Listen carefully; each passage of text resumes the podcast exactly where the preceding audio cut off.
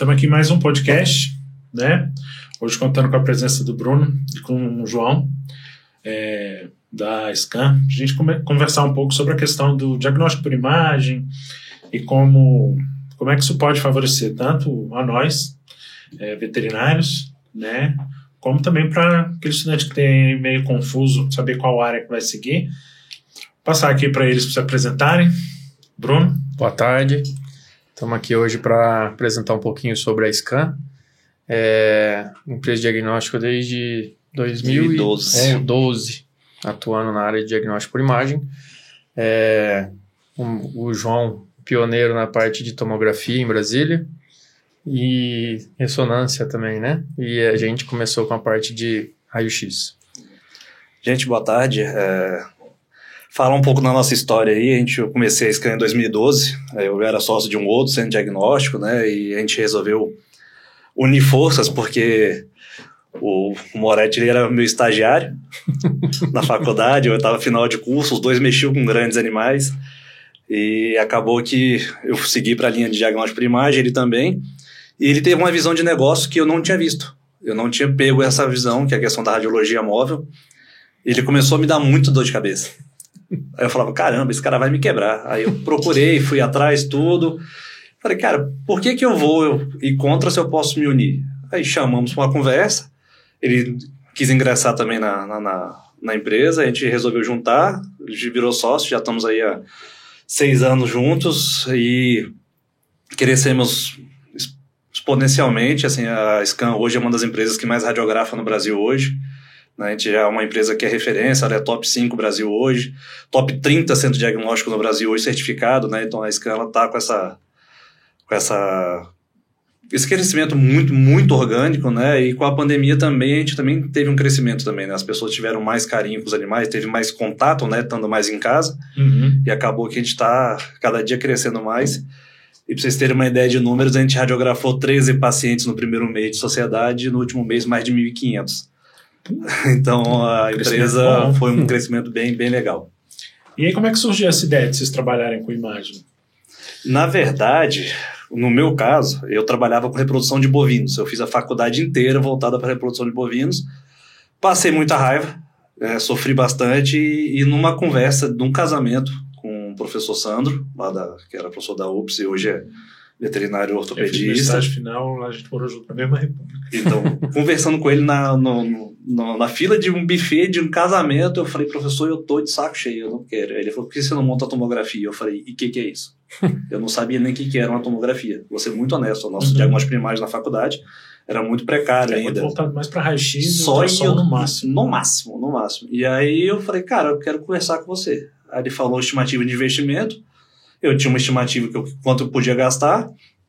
Ele conseguiu um estágio no hospital de humano e eu fiquei três anos no hospital de humano e depois eu fui montar e montei meu primeiro centro diagnóstico, né?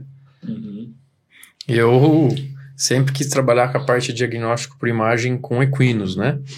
E, e a evolução é, é, foi muito mais rápida, né? Com aparelhos digitais, enfim. E aí eu busquei esse esses estágios desde o início com o pessoal, e aí trouxe o primeiro raio-x digital para Brasília, né? Só tinha eu. Recente, na época que eu cheguei, já fui trabalhar na NB, peguei as faculdades, então eu também tive um crescimento muito exponencial por ter sido o primeiro. Uhum. E aí, os, mesma coisa, o pessoal, professores que operavam durante madrugada dentro, me ligavam, pô, Bruno, operei uma cervical de um cachorrinho pequenininho, o raio-x analógico é muito ruim, você não passa aqui? E como a gente trabalhava com equino, não tem hora, passava lá meia-noite, uma hora, fazia e naquilo ali me deu um estralo. Falei, cara, isso vai virar um comércio. E aí, quando eu fui vender, trocar meu primeiro aparelho, foi quando ofereceram um valor muito pequeno, perto do que eu tinha pago na época. Falei, cara, liguei para um amigo meu, falei assim, quanto raio-x, quanto você faz de raio-x primeiro? Falou, ah, faz 10 conto. Falei, me dá metade, eu te ponho um aparelho aí dentro. E, e assim foi, né? E aí virou scan. Uhum. E como é que é esse tra trabalho com imagem? Como é que vocês veem assim o, a questão não só do trabalho mesmo imagem, quanto a questão de lidar com o veterinário? Hum. Porque acaba que, apesar da Scan hoje em dia ser uma empresa já consolidado, Sim. já está bem estruturado, tudo ainda tem a questão do, do lidar com o veterinário que não é uma coisa fácil. Isso é mais função do Bruno. É, eu hoje, eu tenho, eu, é, foi, foi muito natural, né? A evolução com o pessoal não sabia, né? Não sabia fazer pedido. Então hoje eu tenho é, é uma, uma facilidade, porque a gente teve que se treinar junto, né? A maioria das pessoas. Claro que tem a, a meninada hoje mais nova, que quer muito mais, eles querem muito mais exames e e fazem um negócio, às vezes, até meio que sagaz demais, né? Tipo, esquece um pouquinho da clínica e vai sempre para o uhum. exame complementar.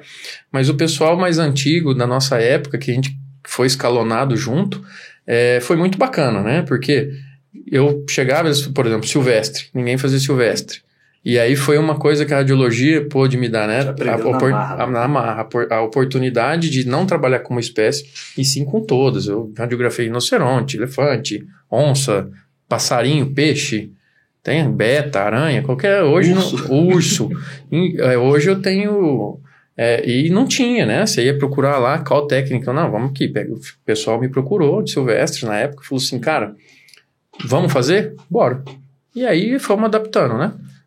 seis, é, dez anos atrás.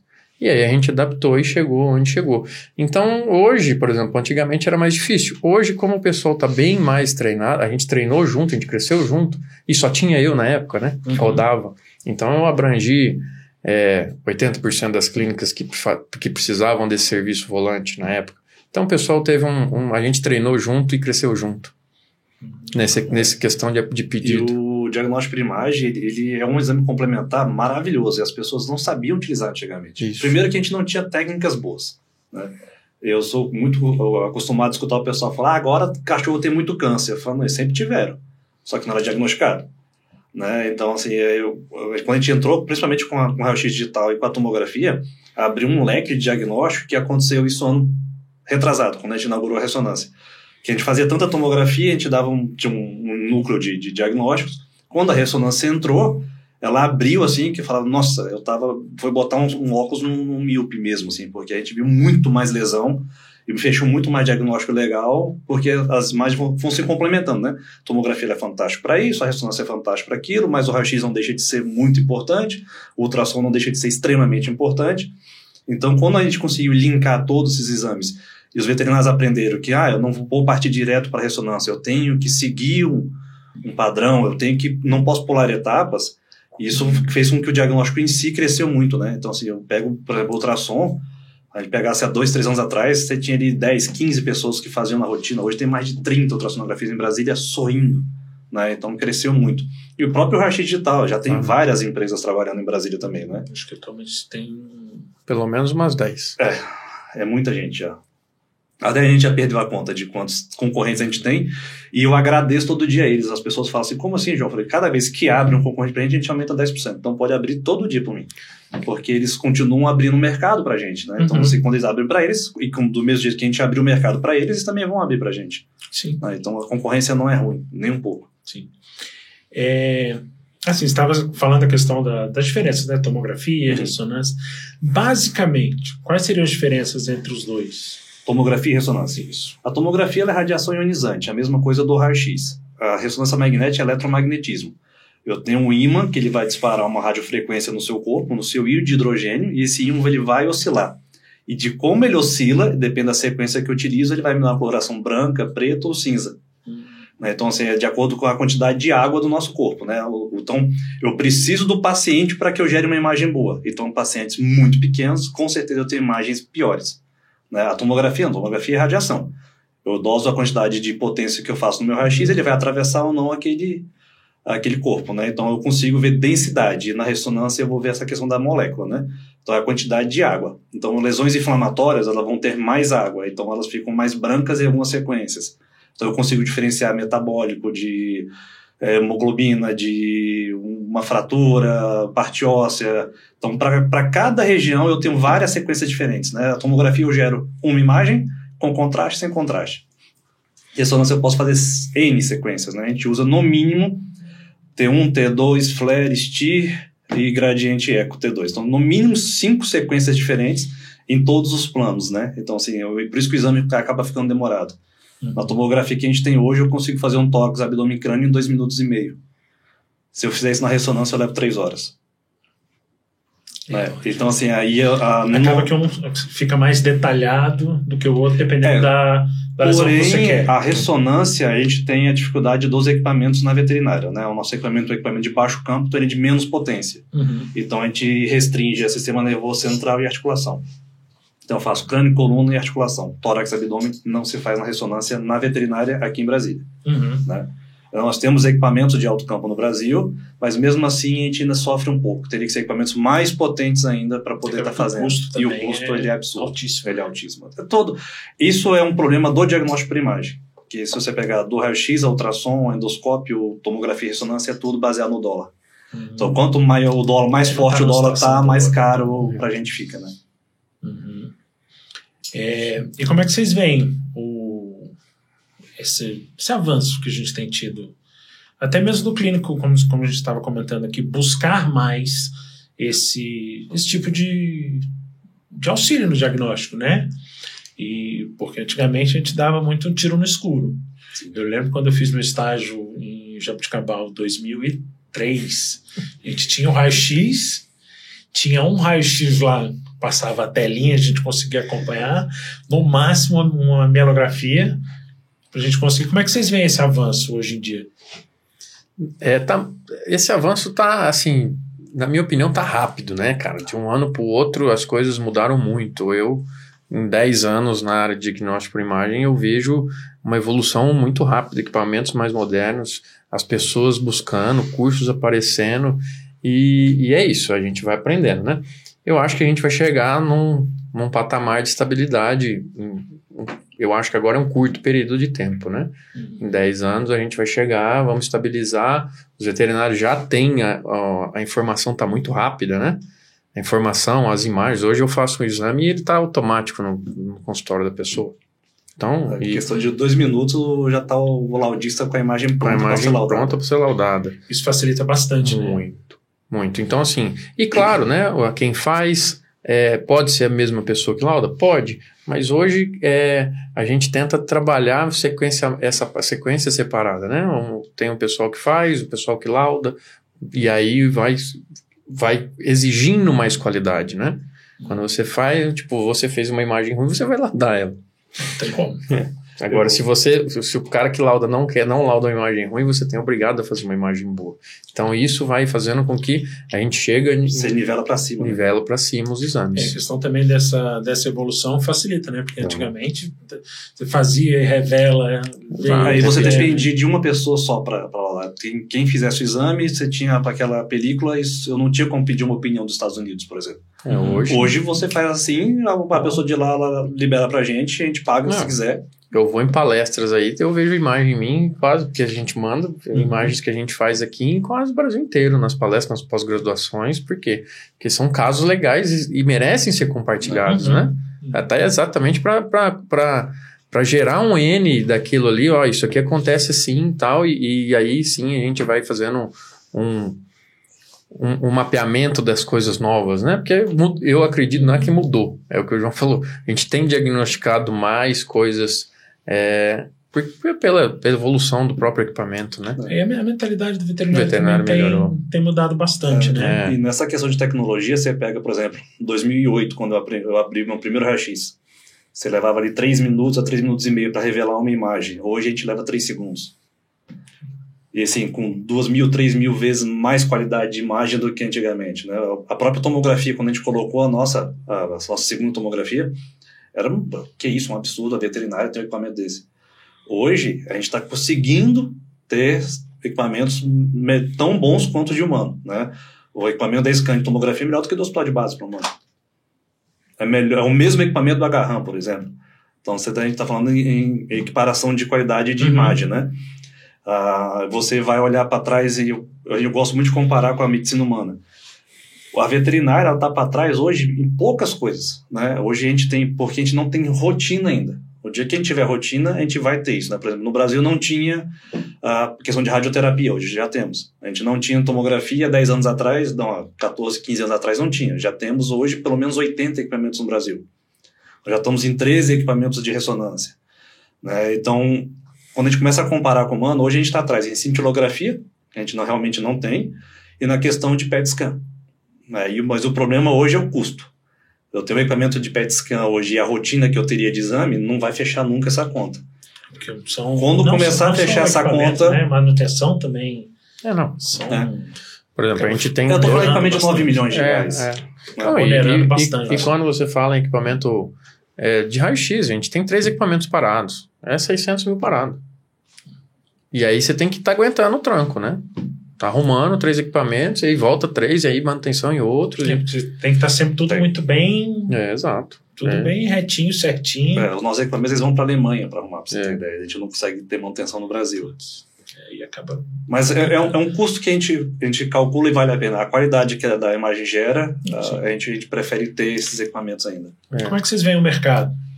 O mercado está crescente. O mercado é bom, crescente, é, ainda carece de profissionais é, de alta capacitação, né? Porque se capacita, mas estou falando, vamos lá, alta capacitação, né? Aquele cara que chega para sentar e falar, ó, é, é assim. Mas ah, tem, tem bons profissionais na área, mas é um mercado crescente e, e com certeza, né? é, a gente tem que saber aproveitar ele. É o que a gente tem feito, né? Isso que é a nossa política hoje, que a gente não estava conseguindo profissionais capacitados para ficar trabalhando com agente fixo. Isso que ah, eles tinham já o valor deles, a gente não conseguia chegar nesse valor. E o que a Scan fez foi começar a produzir os profissionais. É. Então hoje a gente realmente a gente produz, a gente produziu a maioria dos nossos concorrentes, para você ter Hum. ideia hoje. Por quê? Chega um estagiário, estágio final, você começa a olhar, observar, aí você olha perfil, você olha comportamento, você olha interesse, falou, esse cara é bom, essa menina é boa. Vamos botar ali no ultrassom. Qual que é essa área que você gostou? Aí a pessoa vai. Então, se eu pegar hoje, a maioria das pessoas que laudam hoje ultrassom e tomografia e ressonância na scan, é tudo queria da casa. A gente não... Isso, isso acaba sendo bem é maravilhoso, vocês, porque né? a gente escolhe até no perfil da pessoa. Porque vocês conseguem selecionar pessoas que Ah, são. E que o, O perfil da o empresa. perfil psicológico e profissional é parecido com a nossa mentalidade. Claro. Por exemplo, chegou para uma entrevista, tem um papel jogado no chão, passou por cima, não pegou? É proatividade zero, porque é assim que tem que funcionar. Eu vou lá na sua casa fazer um exame. Aí tá lá, cara. Eu tô lá, você tá penando com o cachorro lá para tentar fazer alguma coisa, eu vou, o meu não chegou, eu encosto e vou ficar no WhatsApp. Eu vou lá te ajudar. Você é um parceiro. Uhum. E é isso que a gente busca, né? As pessoas que, que enxergam isso. Se o cara tá lá para te ajudar, você também tá lá para ajudar ele. E é uma mão lavando a outra e as duas lavando o rosto. E a, a coisa faz assim. uf, E essa parceria também ajuda vocês a, a se consolidar. Não, a isso- não, gente e pesca claro. todo mundo em estágio lá nas É perfil, né? Eu tenho Você tá- gente que está com a gente há seis meses que sabe mais de imagem do que a gente que tem doutorado. É. Nada contra quem faz doutorado, pelo É, contrário. mas eu acho que a vivência prática É, é, algo- muito boa. E é, É. muito. A nossa vivência é muito grande, a nossa rotina é muito alta. Então você pega a tomografia que você faz 10 pacientes por dia. O que quando eu comecei e eu levava ali seis meses para fazer, o cara faz uma semana de paciente hoje, né? Então, assim. Não, e, tem- E tem ele 25 mil laudos que eu já escrevi que ele tem acesso a hora que ele quiser. e consegue vai ficar sentar muito com o mais cara pra- fácil, pra, né? conversar, né? Acaba O João, tendo- pra conversar com alguém, tinha que ligar material também para pessoa. Aí eu, para conseguir tirar a dúvida, eu tinha que mandar para uma orientadora minha, num, num curso que eu fiz nos Estados Unidos, que levava uma semana para me responder. E eu tô falando de 2011, 2012, gente. Eu não tô falando de 20 anos, 30 anos atrás. Eu tô falando de 10 anos. E 10 anos a evolução foi maravilhosa. assim, Ah, a gente maravilhosa. fala 10 anos atrás, a gente fala com o Nextel, pô. Era um inferno aqui. e, e a questão do raio-x, cara, como é que você vê essa questão do serviço volante hoje em dia? Né? Claro. Como você disse, começou a fazer isso mais. mais Mas- E a questão do, do fixo, né? Sim. A questão do volante você, atende muito grandes, né? Hoje. Hoje eu tô atendendo menos, né? Eu tenho focado cada vez mais na scan. Parte de grandes é uma área muito boa, mas o pessoal acabou. Hoje você compra um equipamento para trabalhar para você mesmo. Acaba que na rentabilidade do negócio, ele não vai se pagar nunca. Essa é a grande verdade. Se você não fizer para pelo menos três, quatro pessoas, é, você depende só dos. A não ser que você seja um hospital veterinário de grandes animais. Mas aí você vai agregar isso né, lá dentro, né? Mas a parte de pequenos hoje é fantástica, né? Tanto na- no móvel quanto na fixa. A gente tem um programa hoje que a gente trabalha assim, quando a pessoa chega num nível viável, a gente põe o equipamento dentro, né? Ah, hoje, vários hospitais é a gente que está lá dentro Sim. de uma forma E acaba sendo o laudo da Scan. via as Não, imagens e. funcionário, equipamento, todos nossos. Só que o que acontece? Tem que ser viável. Porque, por exemplo, hoje eu vou falar para você, ah, é legal, vamos lá fazer, vamos pôr um equipamento aqui, mas aí nós vamos tomar prejuízo de 3 mil por mês cada um, aí não é legal, né? Você tem que ter um volume Tem de que, imagem é, que justifique. tem que justificar essa entrada, mas isso se cria com o móvel. Por Uhum. exemplo, a maioria das clínicas, a não ser algum hospital ou outro que já tinha, já eram hospitais enormes, mas a maioria dos hospitais que hoje a gente tem equipamento dentro, a gente começou atendendo com móvel e quando começa, ó, tá ficando inviável ficar vindo aqui, vamos- também fica inviável porque ele demanda tanto que o móvel já fica um aparelho, começa a ficar um aparelho fixo e aí a gente já... E a gente consegue fazer um esquema de parceria com os hospitais que não onere o cliente no final, né? Exato. Que fique mais ou menos o preço muito parecido com se você fosse lá na Scan fazer. A gente tenta manter o padrão de qualidade de preços iguais, para também não ficar, tá no internado do hospital, aí a pessoa faz o orçamento, aqui é metade do preço, do, na Scan é metade do preço que os pais não, não, não tem lógica. E aí essa parte é, é bem bacana, né? Então a gente tem visto é, cada vez mais. Eu tenho hospitais que começaram com 10 pacientes e hoje estão chegando a 60, ou seja, a gente vem crescendo, Uhum. né? Tanto no móvel quanto E no... a gente estava até conversando um pouco antes a questão do raio-x digital e o digitalizado, Sim, né? Que ainda se faz muita confusão, sim.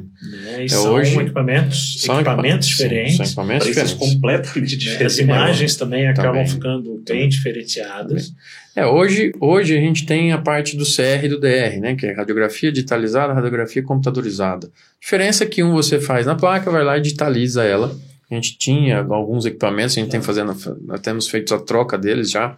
Foram os primeiros, né? usava lá no hospital era digitalizado. É, digitalizado. É, geralmente nos hospitais fixos a gente bota o digitalizador. É porque aí você não precisa trocar o equipamento. Porque na verdade ele é mais rústico. É, ele aguenta a pancada. O digital, por exemplo, se você coloca lá e o cara vai deitar um cachorro grande, ele bate a ponta do ilho na Já placa, foi-se embora 50 Uma mil grana. dólares. então é, então esse tato também a gente tem que ter. Claro que a, a tendência é quanto mais tiver, mais fábricas entrando, vai ficar mais barato. Porém, tem que, eles têm que manter a qualidade, né? Hoje a gente tem aí fabricando, fabricantes que, que a, a imagem você faz um implante, você radiografa um implante metálico e ele parece um raio, né? Uma imagem muito fabricada em computador, Uhum. sem muita qualidade de diagnóstico. Isso aí a gente acaba perdendo muito diagnóstico, né? Então esse é o nosso cuidado. Por exemplo, hoje um equipamento que a gente compra para scan, daria para comprar três aqui desse pessoal que e a gente não optou por isso, porque daria para a gente trocar com um, três. Né? É um, cada um que a gente compra daria para comprar três. A gente E não vai gente- vender nossa alma por dia. né? É, o que A acontece também é que você tem uma hoje, imagem né, de qualidade, Exato. você tem um laudo E, a- e a gente, mais preciso. Mais preciso e não come bola, né? Nos pequenos detalhes. Os detalhes. Se você tá pegando um cachorro que começou a tossir ontem em uma imagem fabricada de computador, você vai comer bola. Se você tem um bom equipamento, você consegue pelo menos fechar um diagnóstico e dar um, um parecer para aquele veterinário, para aquele tutor, fazendo com que a coisa flua, né? Ah, por que, que fazem tanto? É, é preza por alguns detalhes. Na verdade, o- a diferença do, É, do primeiro para o segundo lugar é detalhe, né? Mendigar pessoas para laudar pra gente. Hoje as pessoas batem nossa porta oferecendo laudo pra gente, né? Uhum. Então, se a gente teve a troca agora dia primeiro, uma nova equipe, que é a maior empresa do Brasil hoje de, de teleradiologia, uma empresa específica de teleradiologia. Foram oito meses de negociação, pra vocês terem uma ideia. Uhum. Até a gente conseguir chegar no valor que a gente queria e do jeito que eles queriam. Ó, chegamos. Eles chegaram com o valor, falei, obrigado. Com a nossa rotina hoje, não. Aí fomos negociando, negociando. E agora o nosso laudo saiu de 48 horas para 6 horas. Né, Então, Agiliza bastante, né? agiliza muito, muito. E ainda- tem as emergências, que a gente ainda consegue falar assim, ó, vai ter um valorzinho extra aqui Uhum. e vai sair ali em 30, 40 minutos e já tem uma pessoa. Né? O suporte ele é 24 horas, né? Então, se o veterinário tiver problema, ele entra no, no saque da, da empresa, um 0800, qualquer hora do dia, você vai ter um veterinário que vai responder sobre aquela imagem. Ah, legal isso. Como é que vocês veem esse crescimento dessa. desses, do, desses Da tele- laudos da tele- remotos, né? é. Porque a gente. Hoje em dia você consegue fazer não só do raio-x, você- Faz. ultrassom. Antigamente a gente É, fazia muito ultrassom de, ainda eu de acho- eletro, Eletro faz muito ainda. É, que a gente ultrassom fazia, não. mandava. A ultrassom acho que faz já também. Mas é muito pouco. é mais difícil. É, é, o operador É um crescimento depende. que a É, gente vem- Claro, claro. É porque o ultrassom ele, ele depende muito da mão da pessoa. né? Não só você. Um ultrassom é um pouco mais complicado, porque É. dependendo de A não como a que pessoa você- fez, ela é, sabe o que, que ela estava é. buscando ali. É, a não ser que você filme o exame todo, isso fica muito pesado, não é tão simples assim, né? Ressonância, tomografia, raio-x, isso é muito feito. A, a Scan hoje ela faz teleradiologia apenas do raio-x, né? O resto dos exames todos são laudados internamente, né? A tomografia, nós somos em seis laudando tomografia hoje, e na ressonância em três. Dois em Brasília e realmente temos um em São Paulo, que é o Dr. Felipe, que ele me ajuda muito. Ele é o considerado o papa da ressonância hoje, Uhum. e quando o trem aperta, eu não tenho vergonha nenhuma de ligar para ele e falar assim, ó, Felipe, tô mandando aquele caso para você, se vira. ou eu mando esse, ou eu mando aquele cachorro que tá com uma clínica muito grande, ó, ele tá funcionando muito, ele tá ruim e eu não tô vendo nada. Eu falo, cara, não tô vendo nada do exame. Vai para ele, vai que ele vê uma coisinha ali que eu perdi. Mas geralmente isso também ele não vai ver nada.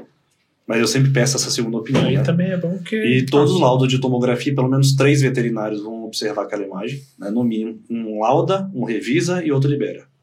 E ressonância é um laudo e outro revisa, Uhum. né? E libera. Então a ressonância passa pelo menos por dois, tomografia passa por três veterinários também. Uhum. E isso garante um nível de erro muito menor, né? Sim, também agiliza um pouco. Agiliza também. É, dá mais dá mais confiança, eu acho. Mais do que agilidade.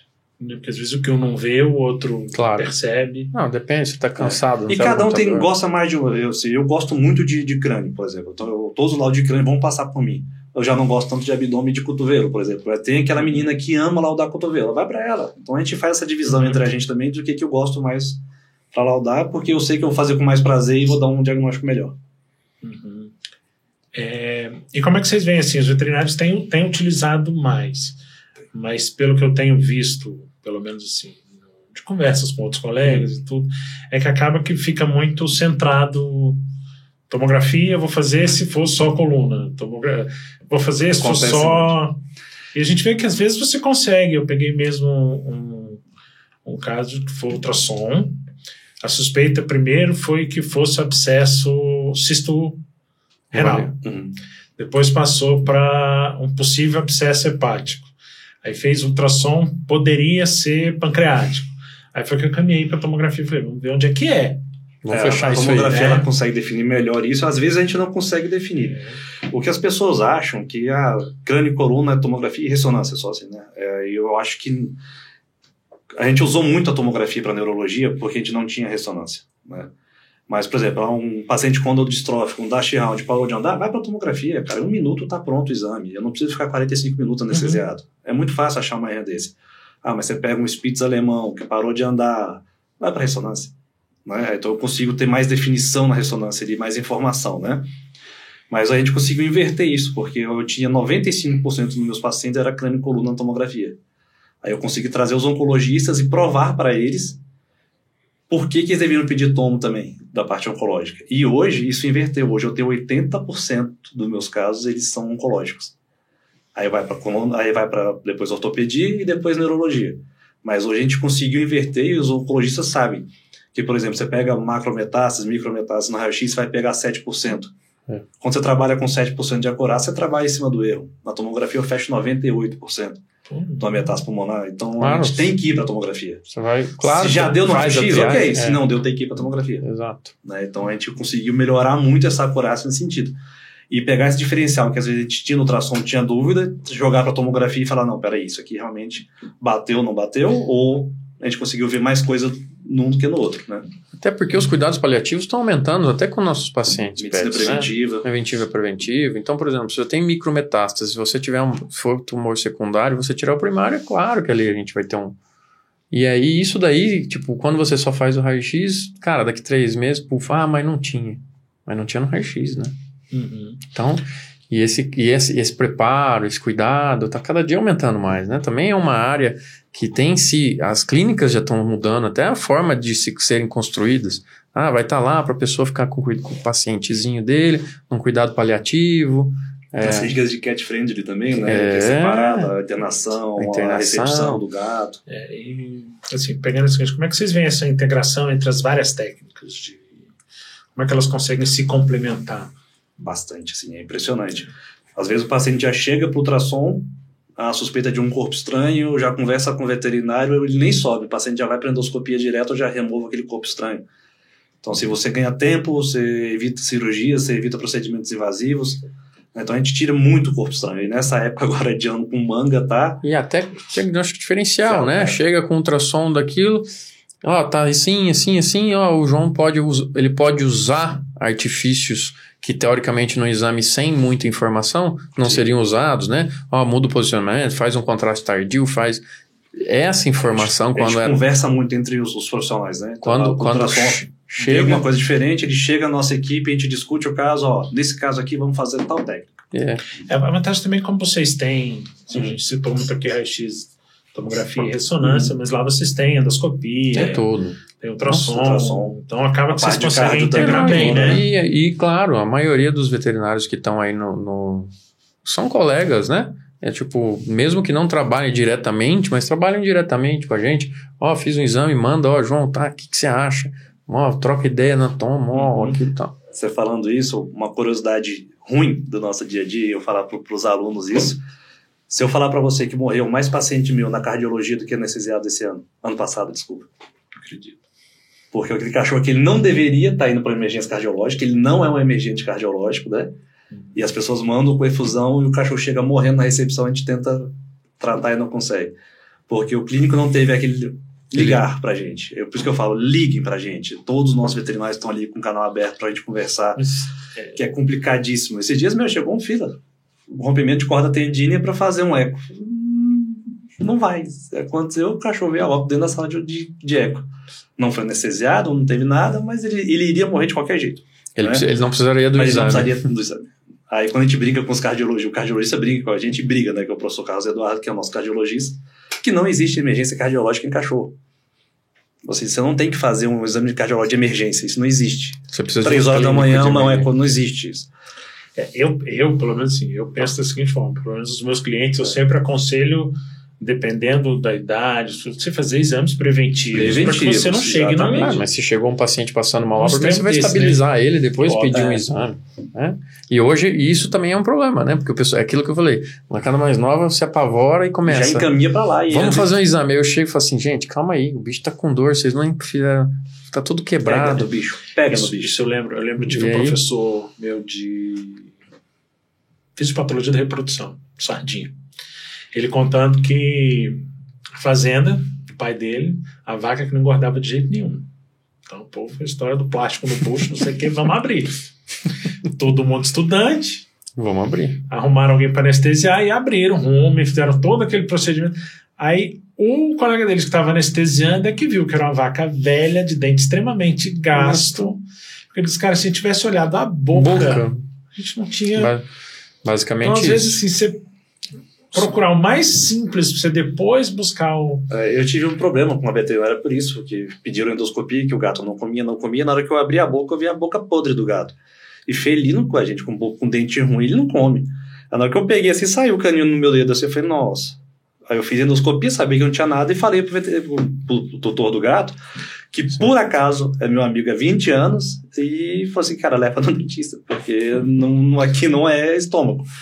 Aí ele levou pro dentista e a veterinária ficou com raiva de mim, falando que eu tava roubando o cliente. Eu falei, não, eu tô ajudando. Se É, você não olhou pra boca né? do gato, É complicado, né? Porque eu tenho um gato com aquele complexo estomatite. É, essa- é. Tem época que a boca dele tá horrível. Aí você vai mandar pra endoscopia. Graças a Deus nunca parou de comer. É, mas é isso. né? E assim, vocês acham que ainda existe muita resistência ao uso do, das técnicas que a gente tem hoje em dia? Eu acho que não existe resistência. Existe Ou o dis- né? o mau uso delas.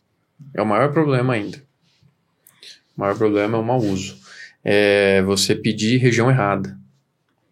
A, a avaliação precária, raio-x da região errada, e aí a gente entra hoje, a maior. é, eu não sei te informar dados, mas eu, eu tenho feito esse levantamento devagarzinho, que eu correria danada. Mas, por exemplo, hoje a maior reclamação é o proprietário ter que repetir o raio-x, porque, por exemplo, passou por um clínico, fez o raio-x da pelve, aí chegou no, no ortopedista, era a unha quebrada. E aí tem que fazer o raio-x do dedo quebrado, ou ao contrário. o cachorro parou de andar e fala que é pancreatite, sabe? E aí, Então, e aí esse, brincava muito lá no hospital que a gatoscopia, você fazia É. tudo. e aí esse problema, os tutores hoje têm informação. Eles têm, eles têm, têm acesso. O celular hoje é uma, é uma bíblia, né? Tem tudo Uhum. quase ali. E, e aí ele procura e aí vem, sobra um pouco de reclamações, de, respinga muito mais na gente, porque me ligam, pô, Bruno, você fez o raio-x no lugar errado. Aí, cara, eu tenho que ter Até um. explicar que o pedido aqui. Eu tenho, não, mas aí você tem que ter um tato. E falar, não, traz aqui, a gente vê, tá, liga pro veterinário. E, E muito, aí, muito, muito. Acontece hoje frequentemente isso. Tipo, eu só faço o que mandam fazer. Então, como é que eu erro o lugar? que- Então, tipo, normalmente. Só que assim, a gente acaba assumindo esse erro exatamente pela parceria. E vamos lá, e treina, e busca. Então, a, a meninada que vem estudando e tal, eu acho que é essa a preocupação. É focar bem no, no atendimento clínico, é, na semiologia dos animais. Porque se você não tiver uma boa clínica, você vai pedir o exame errado. E não é demérito nenhum, gente, tirar dúvida. Né? Nenhum. Sim. As pessoas têm que aprender A gente isso. está constantemente aprendendo. Claro. Se você não fizer uma boa avaliação, você vai talvez vai pedir um exame errado, né? É, como é que eu, ah, tá para radiografa o tarso, tá inchado, aí você vai lá ver tá luxado com o coxo femoral. E acontece, cara, já fui embora. Radiografei e aí vai o ortopedista, ó, volta aqui que não era lá. É, e assim, a gente tem, tem a questão básica que o nosso paciente nem sempre colabora. né? Claro, não, E o tutor mente pra gente. é, também. né? E como é que vocês veem essa questão de é, melhor fazer anestesiado ou não? Tendo em vista, obviamente, cada risco e. Claro. Os exames do João basi- basicamente são Não, sim, anestesiados, né? 100%. Mas a parte radiográfica. Eu, eu tenho uma. Aconteceu comigo esses dias. O cachorro não era um cachorro agressivo, era um Rottweiler de 60 quilos, enorme. Só que a gente chegou num ponto de contenção física que já estava ultrapassando o limite de da gente começar uma agressão, né? Porque como é que ia ser? O cachorro de 60 quilos, ele levantava dois caras. Aí eu falei, para. Eu falei, para. O cachorro tá com muita dor. Chega nesse momento, chamei o tutor, ó, vamos marcar. Ele entendeu numa boa. Eu falei, se o senhor quiser tentar segurar, chama para dentro. Não conseguiu. E aí expliquei numa paz, numa boa. E claro, animais que têm essa resistência, eu acho que eu poderia ter parado um pouco antes de tentar esse exame. Então, para poder, ó, no outro dia foi sedado, cara, cinco minutos estava feito o exame. Então, e claro, tem cachorros que dão para fazer isso, tem cachorro que não dá. Então, bom senso, né? É o bom senso. Se você atender um cachorro de 60 quilos e quer que eu faça PVD da POV dele, tenho um Rottweiler que eu atendo que nem para botar a mão nele ele deixa muito. então, então, basicamente é isso. Eu acho que o bom senso prevalece nesses exames. É claro que, por exemplo, chego lá, gato caiu do prédio, tá com pneumotórax, tá, ah, tem que fazer tudo. Como é que você vai anestesiar esse paciente? E é bravo, né? Normalmente é bravo. E aí, como é que você vai anestesiar? Então, uma boa analgesia, espera, vê a possibilidade, ou tenta conversar com o clínico. Ó, vamos fazer o que está em perigo e depois que ele estiver estável, a gente volta e, e cede e faz o, as fraturas, até porque ele não vai ser operado naquele dia da fratura, né? Até porque tem que estabilizar. Exato. Então, esse bom senso, esse, esse, esse caminho a ser tra- traçado, é, é, eu acho que é o principal, né? Tanto dos clínicos, é um conjunto, né? Não, nem, eu não vivo sem os clínicos e a gente é uma simbiose, né? Um vive do outro e vamos embora junto. E o bom senso prevalecendo, vai, cara, dá tudo certo e fica a melhor imagem possível. Ah, Em questão de dados, já tem um tempo que eu vi esse dado e tinha me assustado, que hoje só 7% da, da medicina veterinária usa o diagnóstico por imagem como rotina É. mesmo. Então é muito pouco. Aí quando eu brincava com ele, a gente tem chance de crescer 93%. eu acho que isso já mudou, deve estar ali nos seus 20, 25% hoje. Né? E o diagnóstico laboratorial era 27% só. Aí eu ficava brincando, o pessoal faz consulta como? Porque eles acham que o mínimo que a gente quer hoje é som, né, pelo menos um hemograma, alguma outra coisa, né? Então, era muito, era totalmente subutilizado e hoje está vendo que a gente é muito mais parceiro do que tomador de dinheiro, né? Que as pessoas falam assim, ah, não precisa disso não, que tá tomando dinheiro. Não. É impressionante como a gente se ajuda muito, muito hoje.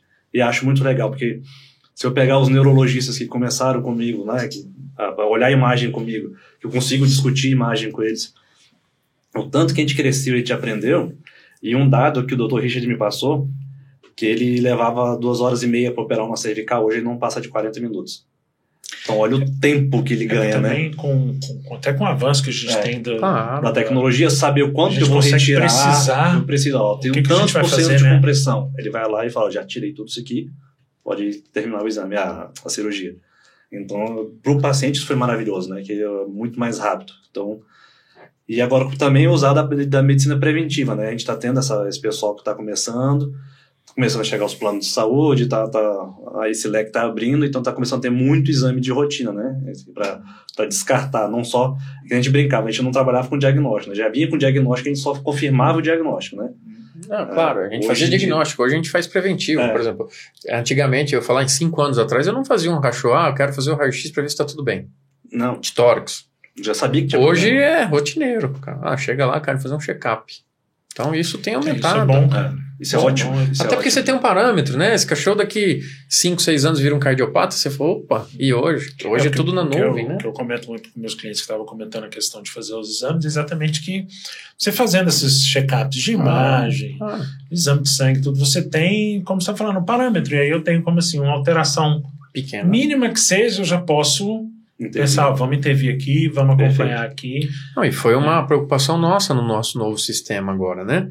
A gente está adaptando lá, claro, vai demorar um pouco, acho, para ele ficar do jeito 100%, que a gente 100%, mas, por exemplo, o mesmo paciente vai ter um ID único, você vai conseguir ver a história dele lá. Se ele fez toma, ultrassom, raio-x. Isso é muito bom. Eu quero que vocês tenham um 10 claro anos, de imagem dele. E durante 10 anos na nuvem. Durante 10 anos na nuvem. Então, por Isso exemplo, é excelente. Se, se, se, o seu paciente for feito, tudo que você vai ter acesso vai ser por, por um ID só e consegue ver. Você não precisa me ligar para pedir se você perdeu, vai estar tá lá. Uhum. E é o seguinte, é que nem um laboratório humano. Você entrou o seu ID, você fez o pedido para mim, vai chegar um WhatsApp para você com um QR Code que você vai entrar no exame, no laudo, ver tudo do paciente. Uhum. Tudo aquilo que você pediu vai estar disponível na sua plataforma como veterinário também.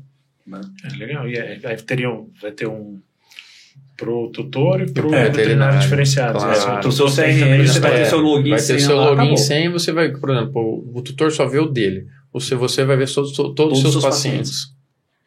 Isso é bom, cara. Isso faz é, um mas avanço. dá um trabalho. Ah, acredito.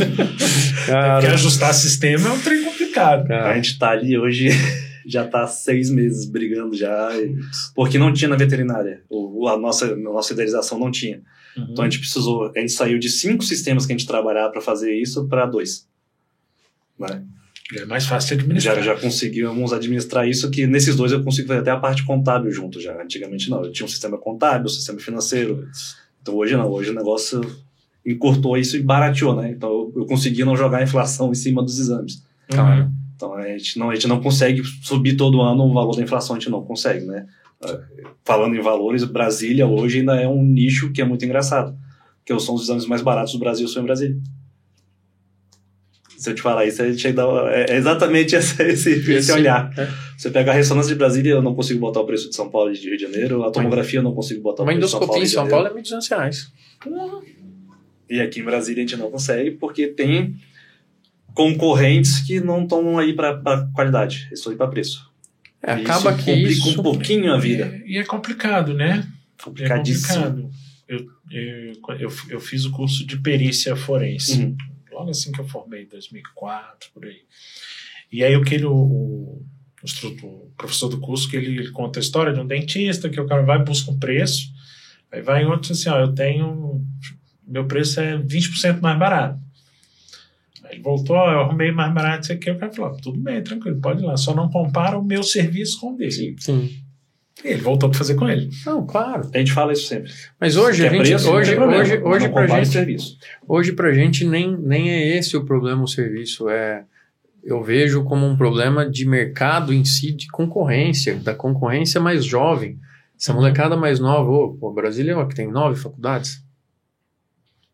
Eu tenho que contar. eu acho que são mais. Abriu mais, abriu, é. Abriu mais eu acho, uma. Eu acho que são no, oito ou nove faculdades é. de medicina veterinária. Quando você trabalha no limite. Cara, quando eu formei eram duas ou três só. Exato. Só pra você ter uma ideia, o estado de São Paulo tem mais faculdade que os Estados Unidos inteiro. É, é um absurdo isso, né? O Brasil ele tem mais faculdade de veterinário do que o resto do mundo. Não, e aí, é um absurdo isso. E quando você trabalha numa Fora concorrência muito, muito baixa, com preço lá embaixo, você mata essa, essa juventude que é extraordinária. A molecada vem vindo com mais conhecimento, mais tecnologia. E aí, cara, como é que o cara fala assim, cara, vou comprar um aparelho de 300 mil para ganhar 30 reais por exame?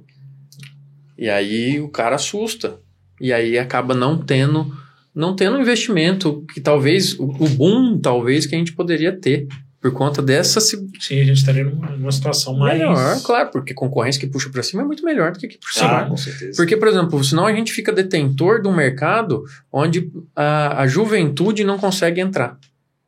Fica um, monopólio, porque realmente, realmente, quando você vai ver, você tem que criar volume. Ah, a gente está aqui, a gente já fez o nosso volume. Eu e o João já vivemos do nosso volume.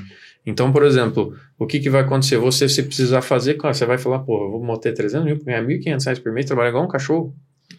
E aí você não faz esse investimento. Mas aí, E aí- talvez o, o crescimento do, do ultrassom Sim. possa ser também. Por isso que hoje em dia você consegue alguns equipamentos de maior qualidade Muito. num preço melhor. Claro, Né? Mas também vai depender do ultrassonografista. claro. É, o grande problema é que a- essa moçada tá pulando etapa. Em vez deles se especializarem e ir, eles estão comprando os equipamentos para se especializar depois. É, E aí eles se queimam no mercado totalmente e depois tem que conquistar o mercado de novo. Porque às vezes todo mundo quer saber, ah, tem um cara um pouco mais novo ali que cobra um pouco mais barato, você chama. Você faz um, dois, terceiro, no quarto, e você não volta nunca mais naquele. Então eu acho que eles têm que se especializar e entrar no mercado. Não é entrar no mercado se especializando. Cara, tem que sofrer um pouquinho. Vamos dar plantão, vamos aprender, vamos, vamos sujar a mão de sangue ali um pouco, vamos perder paciente, vamos salvar É, paciente. foi, foi, foi eu É, bom com- aprender clínica. Se com você trabalhar Exatamente essa questão do estágio, cara. É. Vai correr atrás, vai, vai Sim, buscar o que você Se quer. você E vai, acaba trabalhar com diagnóstico de buscar imagem. a excelência, a qualidade naquilo que você quer, não. até para que você possa se firmar no mercado. E quantas vezes a gente já entrou, fazia um exame, ia lá ver, um- entrava dentro do centro cirúrgico para acompanhar aquilo. Ixi, E o pessoal nessa pandemia acabou per- perdendo isso, né? Eu acho que a pandemia, a- a- o excesso de velocidade das faculdades para ter mais cursos, mais faculdades de medicina veterinária. E aí, cara, quantas e quantas vezes eu falei, cara, eu quero ver isso na muito sério. cirurgia. Eu quero ver na. Ah, É, esse quando cachorro- a gente começou com a tomografia, eu fazia isso. Eu olhava a imagem e falava, eu tô vendo isso aqui, tá, eu quero ver no cachorro. Aí eu pedia para os cirurgiões para acompanhar a cirurgia, para olhar e falar, hum, é isso que eu tô vendo na minha imagem. Aí eu comecei a preparar as imagens de- dos exames de acordo com como ele olhava para a cirurgia. Então eu comecei a olhar para os laudos pensando com cabeça de cirurgião, não com cabeça de radiologista, que é um grande problema. E eu brinco que eu fazia muito diferente de muita gente por causa disso, que o cara fala assim, não, porque na radiologia eu só tô vendo isso. Não, eu não, não é o que eu tô vendo, é o que o cara quer ver e o que eu tô vendo ajudando ele a resolver o problema. É, na, na verdade, acaba que. Um trampolim. Não sei se ó, eu acho que é isso, Não. vocês se viram para. Não, não. Não, falando assim, É. eu acho que é isso aqui. Então, Sim. vê se você acha isso. Claro. Né? Muitas vezes você acha até não aquilo, mas outra Ah, coisa. Outra coisa, claro. E é assim, o diagnóstico por imagem, ele pode te ajudar a guiar, mas ele, ele tá vendo... Ele pode é- botar um ponto final também. Exato, é, é, é preto e branco. A hora que você vê lá, você fala, cara, mas não era tão calcificado igual tava lá. Pô, será que não era micro? Pra gente, micro calcificações viram uma grande calcificação na imagem. Aí a hora que você pega na mão, some. É, Você pega, por exemplo, um- uma coluna cervical, se eu tô olhando a imagem, você vê aquele ovo de codorna, quando você vai olhar na vida real, é o tamanho de um, de um arroz. Né? Aí fala, peraí, eu tô, quando eu olho na minha tela, tá com 1.200% de zoom. E a pessoa tá olhando o olho nu, É. né? Então não é a mesma Mais- coisa, né? mais Então eu falo isso pro pessoal. E todo mundo que começa a trabalhar lá dando tomografia, eu boto pra ir pra centro cirúrgico. Os meninos eu coloco. Aca- Acaba que, que com isso você também teve uma vivência muito mais prática daquelas Sim. imagens que você estava vendo. Sim, sim, com certeza. Então você consegue, até na hora de fazer seu laudo, facilitar. Porque você consegue ter uma noção melhor daquilo que você está vendo ali, E né? quando vem com a suspeita clínica, o histórico do paciente, para a gente, a gente adapta o nosso exame muito mais rápido. Muito. Muito mais rápido, porque você fala, ah, ele está com essa suspeita, a gente, ó, bateu a suspeita, já acorda o paciente. Se você manda um negócio muito aberto, você fica, cara, será que fechou o diagnóstico? Não fechou? Eu faço uma fase tardia? Não faço? Eu estendo o exame? Né? É porque você tem o tempo anestésico também, É, que dependendo então, do caso pode ser complicado, né? Principalmente uma ressonância magnética. Você pode ficar duas horas, duas horas e meia. Maior, né? É, tanto que a gente não faz mais do que duas regiões na ressonância por isso, pelo tempo anestésico. Você vai levar pelo menos ó, um crânio de um paciente, se eu fizer só o básico, eu levo 45 minutos de máquina. Né? O paciente está entubado, posicionado, não sei o que, eu dei ok. A partir do momento que eu dou ok para fazer todas as sequências, 45 minutos. Agora, se eu faço crânio e cervical, já vai para uma hora e meia. Então, se eu tivesse que fazer uma terceira região, É, você tem um período anestésico é, muito então grande. não começa a não ficar estímulo, viável, né? Isso é Mas que dependendo do que for, ele ainda vai passar para o procedimento É, cirúrgico. Tempo exatamente. anestésico ainda maior. Exatamente. né? É, o que, que é mais comum vocês pegarem lá? No raio-x hoje, é, são a, a parte ortopédica E, e hoje, basicamente, tórax para pesquisa de metástase e os cachorrinhos com as traqueobronquites, né? E o abdômen para urolitise. É, na tomografia a gente já tem um leque bem grande, mas hoje a maior, a maior casuística nossa é oncológica mesmo. É, né? É. É, gatos, principalmente para a questão de linfomas, né? Então, se eu pego gato de seis meses, um ano de idade, sem andar com linfoma medular, ou já com linfoma mediastinal, ou já com linfoma cerebral, então é bem complicado. Uhum. E os gatos mais velhos com os carcinomas, né? Aí você pega os carcinomas de célula escamosa, né? Então você pega o carcinoma de célula escamosa de face, aí você já faz o que a gente chama de projeto pró-saúde. Então, toda vez que chega um paciente que está com suspeita oncológica, o tórax ele ganha de graça da scan. Então, você vai pagar um abdômen, ou você vai fazer um crânio, ou uma pata, e você vai ganhar o tórax para fazer uma pesquisa de metástases. Uhum. Né? Isso ajuda muito, né? porque a gente pega ali 98% de metástases 0,2 milímetros. Então, é um negócio é um que nem necrópsia você né? vai achar e a gente consegue fechar na, na, na tomografia, né? Tanto que hoje já está se preconizando a, as necrópsias virtuais, por causa que a tomografia te dá mais sensibilidade do que se eu pegar abrir aquela pessoa Isso. toda, o paciente. Foi uma coisa que também que começou, né? A gente tem trabalhado com a Polícia Federal. Com a Polícia Federal, na parte forense, é bem legal. Os golfinhos lá da. Parte forense é o que eu.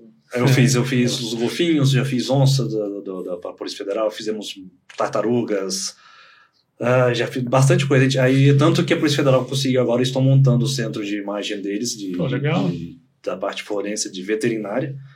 E eu estou dando todo o suporte para eles. A gente vai agora tá tendo a licitação e a, vão montar, né? Mas eu ajudei uhum. pro, ah, nesse projeto todo. Foi muito gratificante, porque eles não tinham essa tecnologia e acabava que eu fazia de 0800 por curiosidade. Né? Uhum. A gente uhum. trabalha por imagem, a gente acaba sendo curioso, né?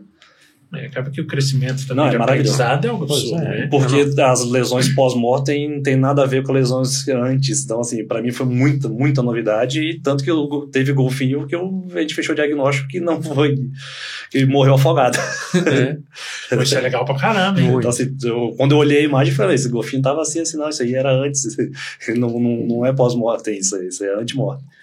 Aí eu falo, pô, não fazia a menor ideia. Aí eu fui aprendendo também nessa, nessa fase. Foi muito legal, você vai fazendo videoconferência com gente do Tamar, do, da Polícia Federal, gente fora do Brasil, se reúne, começa a conversar sobre as imagens e a gente fecha um diagnóstico. Acaba é também de espécies. Ah, maravilhoso. Imagens, ah, tá é, maravilhoso. É maravilhoso. É. Não, né?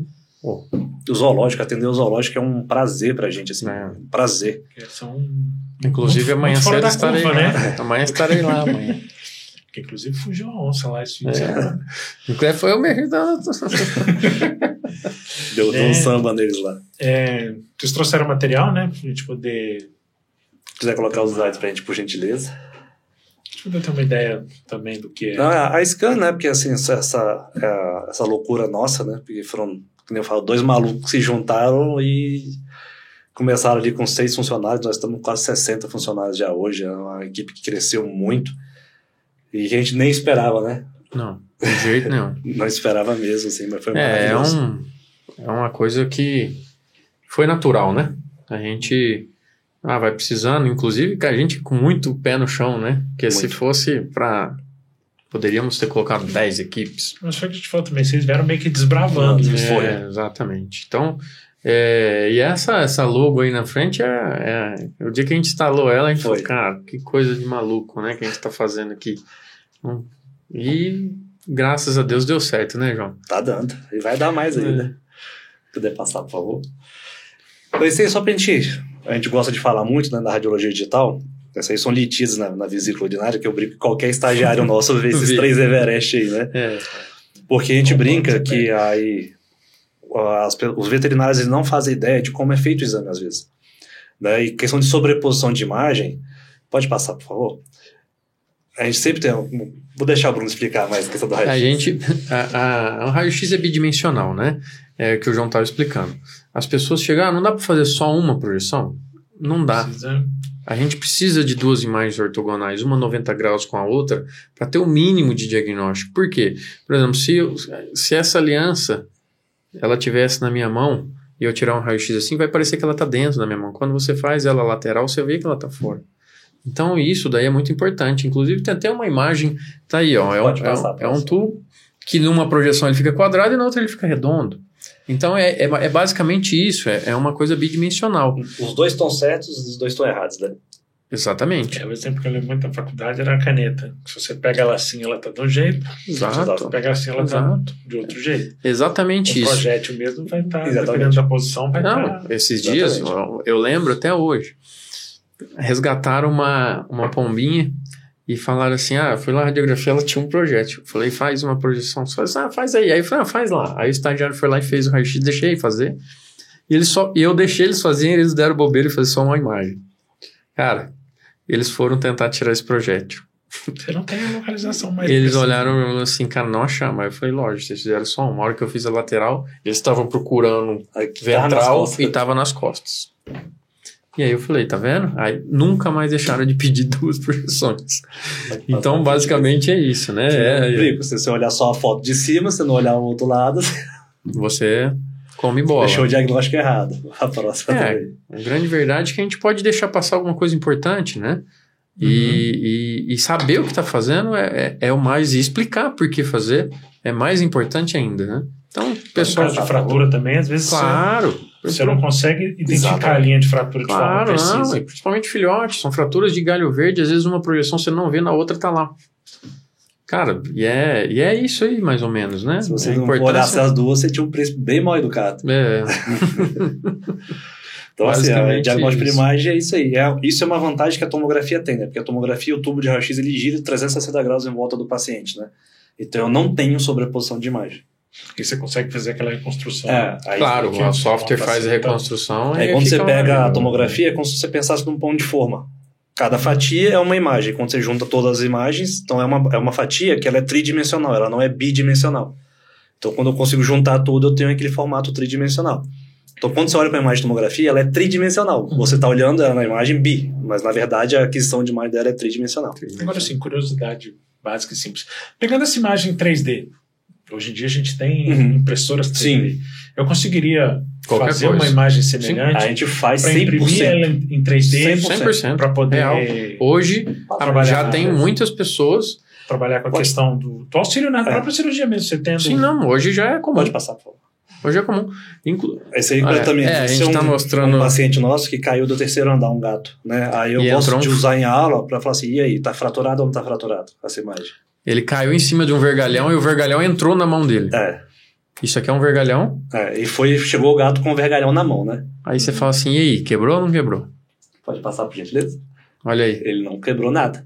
Então a importância das duas imagens é nesse atravessou sentido. ali. só pele. E hoje em dia, que você estava falando da, da, da parte tridimensional, nós temos empresas hoje em São Paulo, Brasília, que são específicas para isso. Eu faço a tomografia para desvio angular, cachorros que Uhum. têm o desvio angular. Eu faço a tomografia inteira, a gente faz corte de 0,7 milímetros, então fica praticamente perfeito. A gente manda, eles imprimem em 100% para planejar a cirurgia. Impressora tem que ser boa. Foi isso que eu pensei, né? Então isso a gente utiliza muito hoje. Às vezes, Muito. por exemplo, num Os caso, protótipos, né? num caso desse, se tivesse é, atravessado, Sim. quebrado, você Claro. tem como planejar Claro, a melhor maneira claro. de Não, hoje é super comum. Inclusive, próteses são construídas em cima da impressão 3D, crânio. né? Crânio, próteses de. Hoje você a gente pode. tem fotos aí, Tem vão vários, aparecer é, de, vai- do, vai aparecer. de bico de tucano que a gente fez com prótese É. 3D. É legal. Então hoje você pode programar tudo. Por exemplo, com a tomografia, é, já tem pessoas fazendo as, é, ah, aquelas fendas palatinas é, que o paciente tem, você consegue fazer a prótese de titânio, da material que você É. quiser hoje, né? Tem impressoras hoje é, fantásticas. O que está começando a chegar, que a gente está olhando, é que são impressoras de gel agora também, De gel. tridimensional de gel. Por exemplo, eu tenho uma neoplasia hepática e eu consegui, Replicar o cores diferentes, eu fazer o que é tecido viável e o que é tecido oncológico. Pô, Isso, é uma maravilha. Isso vai ser maravilhoso a hora que eu conseguir sair isso. É pra você planejar um. Olhar, né? No caso, Aí você pega o fígado e fala, ó, antes de entrar para cirurgia, eu já sei o que eu vou encontrar, né? E na, na ortopedia isso já é rotina total, assim, total. A gente tem feito bastante. Fragmentação de coronoide, fraturas muito complexas também, né? Então, Pessoa aí. treinar. E outra, pacientes. Calcular prótese, né? calcular o parafuso, calcular Pacientes, você placa. paciente- ter a, Exato. a noção real. Não, você hoje, o que, que acontece? A pessoa hoje, um ortopedista hoje, faz a ah, é um paciente que não dá para ficar muito tempo com ele na cirurgia. Faz a tomografia, programa, programa a cirurgia, molda a prótese, molda a prótese para aquele Você já molda a placa na Na, prótese. na prótese. Você, estuda como você vai você cortar estuda, aquele osso é, pra poder já deixa- quando você entra também, você já entra. Não, você entra com ela pronta. Você não precisa moldar. Você chega, faz... Pra- a- Acaba você, re- como a gente estava citando, reduz tempo anestésico. Nossa, tempo demais. Reduz, Claro. Não, a cirurgia de quatro vira uma de uma. Horas, né? Daí com isso você favorece também a recuperação do animal não, tá doido. né? E com os pacientes vivendo mais, né, cara? A tendência disso é ter, ter, ter- que fazer essas cirurgias paciente mais idoso com, com mais acurácia, né? Essa é a única imagem que a gente só precisa de uma projeção. É. que é para cálculo de displasia coxofemoral, Displasia né? coxofemoral. Então, eu só que é um paciente que tem que estar anestesiado, né? É raríssimo a gente conseguir fazer sem anestesia, porque tem tração, tem um pouco de incômodo do, do posicionamento mesmo, né? Rotação de E é um cápsula. posicionamentozinho chato. Não, e, não, chato. e qualquer milímetro fora você pode dar um falso positivo ou um falso negativo. Ou mudar o grau desse. Aí você condena um cachorro de reprodução que não era pra ser Claro, condenado. então é né? muito sério isso, né? Tanto é que a gente não faz no móvel. A gente hoje preconiza fazer esses animais só dentro da SCAM. É. Porque a gente tem uma mesa adequada, nós temos um emissor com. Que é- tem lá o, o negócio para medir o, o grau dele. É a né? magnificação, né? o, o gra- grau, magnificação, exatamente para a gente tirar todas as possibilidades de, um, de uma. De, de mudar o ângulo desse cachorro por, por falta de, de adequação. É porque o- acaba que a emissão móvel, você, você não calcula tanto a, a altura, né? Altura, distância, a mesa, às vezes, a, a mesa, às vezes não Uma- tem uma- mesa. Uma precisão. Exato. Explica no celular como é que você faz. O que O- o- É porque tá muito claro. Claro, vai né? ser Que- que-. Normalmente eu falo pro pessoal, raio-x é uma sombra, né? Uhum. Raio-x é uma sombra, não sei se a câmera consegue pegar. Quanto mais longe da mesa, maior a gente magnifica a imagem. Quanto mais próximo, mais real é ela. E isso daqui, a gente tem que ter também, a gente usa os magnificadores para o ortopedista saber qual, ó, tá longe. O osso não tá encostado Não na tá mesa, encostado? né? Tá nessa altura porque tem E aí a gente tem um magnificador que, que faz com que essa imagem, o, o quem receba ela sabe o tamanho real dela.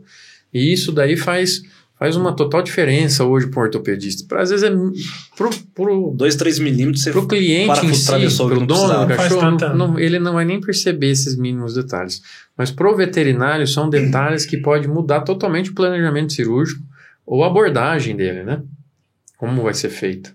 Então, é, é- são preocupações que a gente tem na Scan já há muitos anos, exatamente para a pessoa, nossos clientes veterinários, é, ter um passo na frente. né? A gente preocupando não só evitar problema, na né? verdade, assim, eu, eu, eu, eu sempre brinquei muito com o João nesse sentido. A gente não faz imagem, a gente tenta fazer diagnóstico. Porque fazer imagem é muito fácil. Muito eu fácil. podia fazer qualquer coisa e te entregar e, cara, você se vira pra lá e obrigado. E, e, a gente, e a gente se preocupa nesse sentido. Não, se fosse só para fazer imagem, cara, é o que eu te falei, eu poderia ter colocado cada equipamento meu, vira três, Uhum. e enchido de gente na rua. Também é que a gente E bufada, é. começo, né? Na verdade, passa a ser um auxiliar do diagnóstico. Exato. E E, uma imagem por imagem Exato, não te auxilia exatamente. em nada. E exatamente. A gente já a gente tentou, né, com alguma a gente comprou uma uma franquia onde a gente a gente trabalhava com ela com um equipamento pior, com, só que não era a gente fez um investimento numa A franquia. gente quis fazer uma concorrência pra gente mesmo. É. Só que o que acontece, cara? Chega um ponto que é tanta é tanta tanta coisa não, não é a nossa ideologia que a gente mesmo, falou, sabe? é cara, nosso. não, não dá pra ganhar dinheiro assim, não vamos ser, tipo, poderia ter mantido lá e continuando fazendo um, com aparelho sem diagnóstico, mas, cara, tipo, A gente quis mudar o nosso público, na verdade, né? Porque tem público que quer valor. Ele quer que você chegue lá e cobre e essa 60 reais franquia é oferecida aí no Brasil, você Não. pode comprar ela, mas oferece um preço mais, mais em conta, e só que também tem aquela coisa, né, tem mais em conta, mas tudo é mais em conta, né, o laudo é mais em conta, o aparelho é mais em conta. É, O diagnóstico é mais em conta. É, Eu, sempre- prezo pela qualidade. é. Não, mas foi, a gente chegou um tempo que a gente falou, cara, Não, ficamos três meses. Falando, deu. Não, a gente não, Não, quer isso. A gente não quer isso. Principalmente no caso de, É. de imagem, tomografia, né? tá, é algo que vai te, Não, te rápido. direcionar, às vezes, para uma cirurgia, para Hum, alguma coisa. claro, Se não for muito precisa, qualidade muito boa, não, foi na época que a gente complica tudo, né? Foi na época que a gente estava nessa parte de empreendedor, vamos abrir empresa, não sei o quê, Uhum. a gente falou, vamos montar uma concorrência e, e- e não é nossa, é administrada por uma, pela, pela franqueadora. E aí a gente falou, não, não dá não, assim, não, vamos investir na SCAM mesmo, é devagarzinho, passo a passo, mas com muita Uhum. qualidade, muito amor, muito carinho e sempre prezando o diagnóstico, né? Não só a imagem. Uhum. E esses caras aí são os que Pode dão dor de cabeça. Né, a gente trabalha também com a questão de, de endoscopia, né? Que também é uma das partes que eu trabalho. Né? Então a Scan hoje, ela, a gente tem dois videoendoscópios, né? Então a gente tem um que faz a parte móvel, né? Eu consigo atender os hospitais. Nós temos uma torre que é um- uma qualidade melhor que fica dentro da, nossa, da Scan. E a parte de rinoscopia nossa, a gente tem o equipamento mais fino do país. E mesmo assim, se eu pegar um gato de 2 kg, 1,5 kg, não vai entrar no nariz. Né? Eu pego um Spitz alemão, um Chihuahua, assim, então você tem que entrar ali com muito cuidado, porque senão eu causo um problema no paciente, né? Então, por mais que a gente queira, e ainda é grosso isso, né? Para esses pacientes micro, né? Pode passar, por gentileza. Esse é um gastroendoscópio, pode passar. Né, então aqui eu fico brincando, né? Que eu, eu nossa geração já tem muito videogame, mas eu não fui um cara que jogou muito videogame. Eu um cara que eu Aprendeu prefiro no, no eu, eu aprendi na marra, porque com a minha mão esquerda ali, eu, eu coloco a, a ponta do meu endoscópio para cima, para baixo, para o lado, para o outro com esse dedo. Aí eu tenho que tirar foto, eu tenho que filmar e eu tenho que usar a pinça, né? Então, assim, eu demorei um tempo até essa habilidade com, com a nossa Eu mão. né? tentei uma vez com. Eu injeto ar, aspiro ar e jogo água, né? Tudo com esses ótimo, dedos. Cara, e era, Não, é com ótimo não dá. era complicado. Então, assim, essa molecada de hoje pega isso aqui e faz uma facilidade de que a gente que eu já sou mais velho. Tinha um. Tava largado. Eu falei, ah, vou ver como é que trem- E agora a gente vai ver umas que era coisinhas que a gente tira ele. Putz. Pode passar, que Pedro. canseira. Aí eu vou te fazer uma pergunta. Você consegue ver o personagem da Disney nessa foto? É o Pateta. Não. Eu tô vendo o olho. Pode dele. passar pra você ver. É o Mickey. Vai tá Olha o que, que eu já tirei. Olha o tamanho desse Mickey. Tava dentro de um pitbull, tá? Era um cachorro maior todo. Eu fico brincando que a hora que eu lacei, né? Porque já tava Pô, Era um, grande isso, hein? É. já tava há um tempo dentro e quando eu ia com pinças com garra, com garra, ela rasgava. Aí eu peguei um laço, consegui passar na orelha dele e fui Meu trazendo. Deus, Um filhote de shih tzu com caroço de lixia. Cara. Filhote de dois meses e meio, três. Então a gente tira cada coisa. Não, é. Pode passar. Aí, então, esse Aí, ele foi. ó, É um urso. Esse é o urso do zoológico, né? Esse foi em acho que 2018, se eu não me É engano. um urso de óculos. É, o isso. urso de óculos. Urso Esse é o. Ah, esqueci o nome dele. É o Ney. Ney. Então eu fico brincando com ele. O endoscópio nosso tem 1,20m, né? Eu, eu entrei, eu olhei no estômago, dei um tchau. Eu falei assim, É. já vi que tá tudo ok, vamos sair. É o Thiago ali. É, É. o Thiago. Thiago. E só que foi muito legal que a gente teve que enganar ele para poder medicar, né? Ele tinha uma gastrite muito séria e eu tinha que dar sucralfato para ele. Só que ele não come comprimido, ele não toma, né? Não dá pra abrir a boca. E a, eu não posso anestesiar esse paciente três vezes por dia para fazer a medicação. Aí o que a gente foi foi pegar um coco, pegava coco, furava com a furadeira, injetava o sucralfato dentro da água de coco e jogava para ele brincar. Então ele rasgava o coco, tomava aquela água com remédio e foi fez o tratamento dele durante três meses. E aí ele teve uma melhora muito boa, foi bem legal. Pode passar também, por gentileza. Também pacientes que a gente vai ter, né? Quando a gente briga com silvestres, é, é um prazer pegar esses animais desses, assim, sabe? Então acho que quase todos os grandes felinos zoológicos passou pela mão da gente, né? Essa é a Nina, ela estava com muita dificuldade de andar e para um grande felino é muito ruim, ela não brincava, ela não subia nos brinquedos, ela não estava nadando. Aí estava mais triste e a gente viu que ela tinha uma displasia para gato que é muito estranho. E era muito feia a displasia dela. E aí ela foi implantada com ouro de acupuntura e foi tratada durante seis meses, fazia um farmacoacupuntura. Então, prendia ela, quando ela entrava no, no, no- no cambiamento, prendia, a acupunturista ia lá, fazia pontos de fármaco, né, de, de medicação anti-inflamatória, nos pontos de acupuntura, que você usa uma dose muito mais baixa, né, e ela voltou a ter vida normal. Então, ela foi tratada. Eu tenho o prazer de falar que fez tratamento foi minha esposa, então ela é acupunturista veterinária. E ela ficou muito bem. Ela viveu mais uns 4, 5 anos. Ela já tinha acho que 17 anos na época, né? Então ela viveu muito além do que um, um, um paciente desse, um animal desse vive na, na, na, na natureza, né? Pode passar. Isso sou eu na foto, antes de casar, né? Então a gente era magrinho. Aí tem tempo, São Paulo. Tem tempo. Então eu fiz a Saleoa, né? A Fafá e o Sansão também. Então são pacientes que passam lá na, pra gente. Ele era um paciente FIFEL positivo, então ele tinha bastante linfoma já, mas já era um leão de, de circo resgatado, estava no zoológico, ele não tinha contato com os leões de baixo, né, por causa da, da doença. Uhum. Então, ele ainda fez um tratamento, mas ele já estava bem, bem debilitado também. Pode passar, por gentileza. Essa foto, eu, eu lembro isso, essa, essa foto acho que é 2012. 12. E como a tecnologia está tão rápida hoje, que a gente nem vê essa velocidade, né? Em 2012, isso aí foi pela Reuters, que saiu a foto lá na Inglaterra, tipo, uma semana depois. Que um amigo meu falou, João, você viu esse exame aqui? Que legal, você trabalha com isso. Eu falei, então, fui eu que fiz. Né, então, como hoje, isso em segundos já está no grupo da família, Uhum. né? E, eu- e antigamente você não tinha essa velocidade, né? É. Pode passar. Essa Dandara é um, é um, um paciente né, da, do Nex. Ela tem uma doença degenerativa que depois a gente fechou o diagnóstico que era genético mesmo. Porque ela, se não me engano, é o pai que tinha a doença, O né? pai. É, o pai tinha a doença que ele, ele não tinha a doença, mas ele passou geneticamente para os filhos. Então, o irmão dela, que era o Aran, ele também tinha, ele deambulava, daqui a pouco parava de sentir as pernas e começava a se automutilar. Que esses pacientes não têm consciência que ele não está sentindo a perna, ele começa a morder, porque ele fala, "Ué, não estou sentindo meu rabo. Aí ele começa a morder o rabo, daqui a pouco ele comeu o rabo inteiro e não está sentindo dor, né? E ela também, com seis meses de idade, apresentou. A gente tentou tratamento com célula-tronco, tentamos durante quase um ano, não teve efeito nenhum. Aí, quando ela começou a se automutilar, foi feita a eutanásia. E essa medula dela foi retirada, mandada para os Estados Unidos para poder fechar diagnóstico. Eles foram fazer todo o mapeamento de- dessa doença, né? E o que a gente fez foi castrar o macho. Ó, esse macho ele não vai cruzar mais porque a gente já descobriu que é, é mãe diferente, mas era o mesmo pai. Uhum. Né? Aí cortou esse mal, não nasceu mais onça com problema, né? Pode passar, por gentileza. Os dois tigres do zoológico. Inclusive, você, você que tá de pé ali, né, Morante, atrás de mim. É. Então, isso aí eu falo que é um prazer a gente conseguir estar trabalhando com esses pacientes, né, cara? Maravilhoso. Você vê o tamanho do dente dele, é isso aqui, assim, ó. É loucura. Ah, é a especialidade nos É, faz é vocês- trabalhar vocês com um nicho de mercado todos, tudo. né? Atendendo quase todas as espécies, Todas, né? todas. né? Sem As onças também, essa é a Help, essa onça, ela tá bem. Foi a Help, Help ou... não, a mãe essa dela, é a a Beth. É a Beth. a pet. Pet.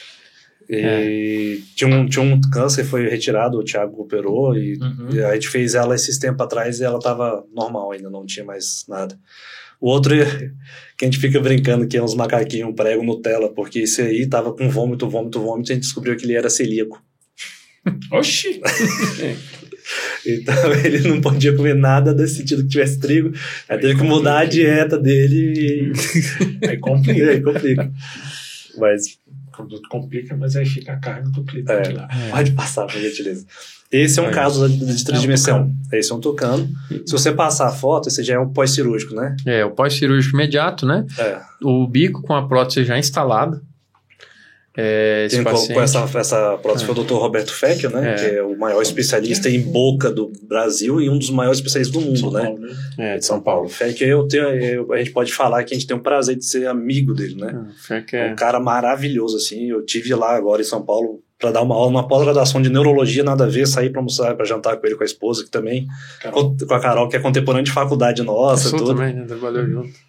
Então, maravilhoso, sabe? E aí você vê o pré-cirúrgico, né, ali com a...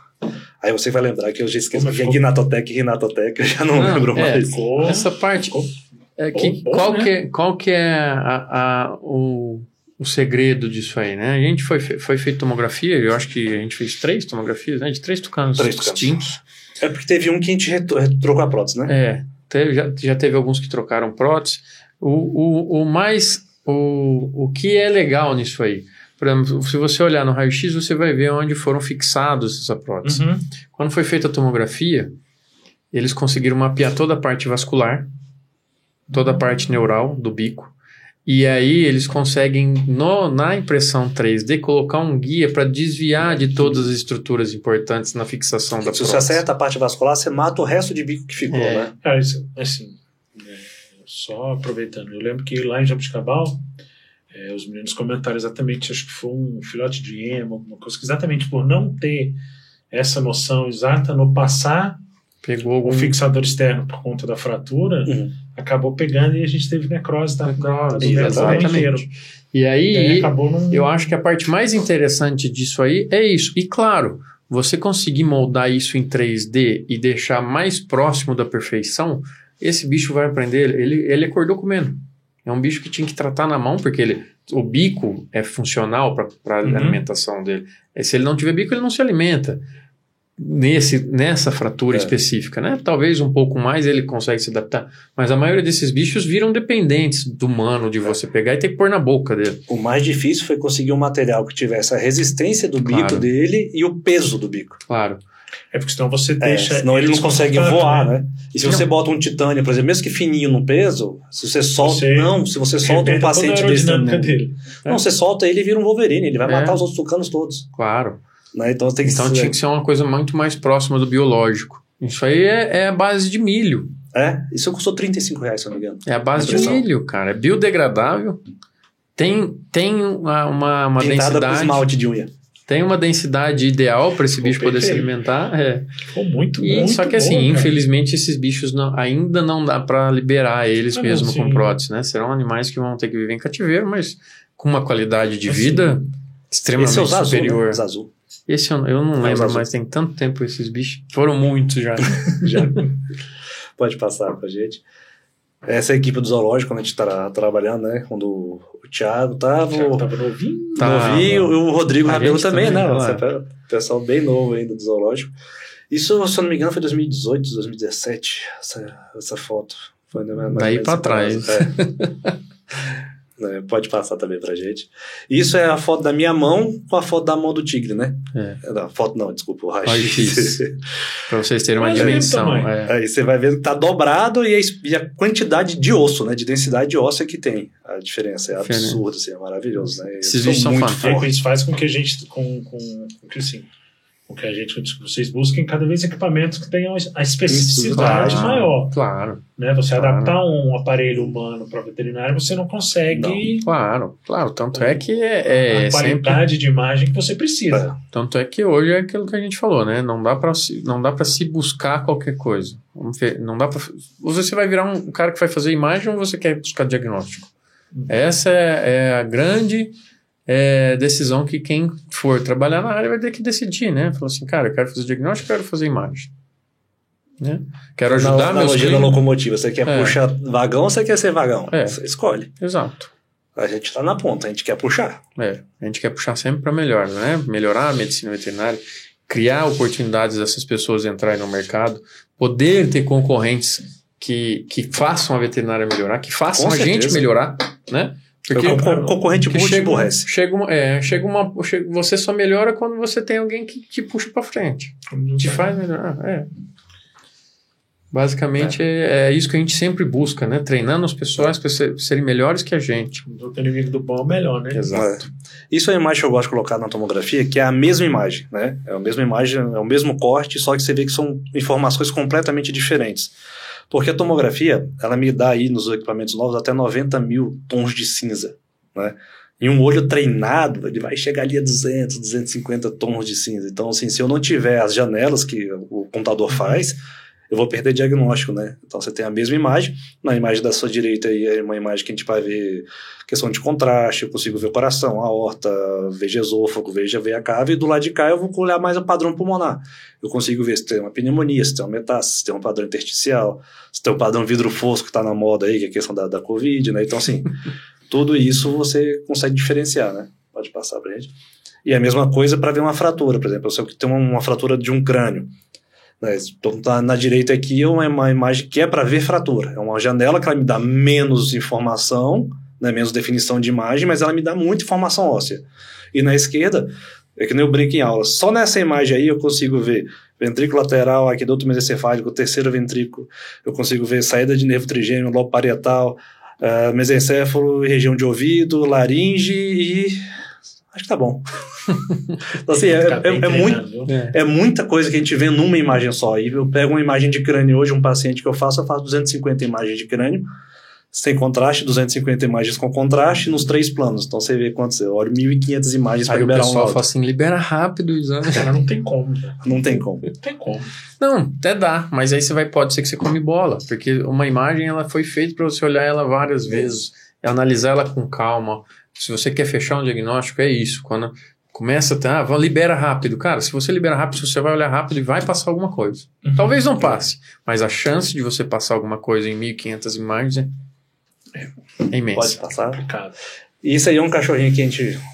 Eu brinco muito e eu peço para todo mundo que se especialize. né? Esse é um cachorro que você vê que você não vê mais cérebro, você só vê água, né? Ele teve hidrocefalia, um, um caso bem grave de hidrocefalia. Né? E logo depois, acho que pode passar a imagem para ver, ele volta com um terceiro, tá vendo? Ventrículo. Isso é um abscesso. Isso é erro de cirurgia. Né? Uma cirurgia que infeccionou. Então era um cachorro de ONG, que já gastou o que não tinha da ONG. Aí foi um cirurgião que nunca tinha feito na vida, no centro cirúrgico porco. Peritoneal? É, derivação é, crânio peritoneal. E causou um terceiro abscesso. Aí chegou pra gente, Putz, aí. né? Aí foi encaminhado para um neurocirurgião, mas já chegou com a leucostose de 90 mil, tentou se operar, mas já não tinha mais o que fazer, infelizmente. Por isso que eu falo, especialize antes de fazer uma coisa que você não sabe, sa- chama quem sabe para te ajudar, mas não se mete a besta, não. Isso eu faço não do diagnóstico. Eu não vou puncionar um fígado que eu sei que eu vou matar o cachorro, porque eu quero ganhar o dinheiro de uma punção, não.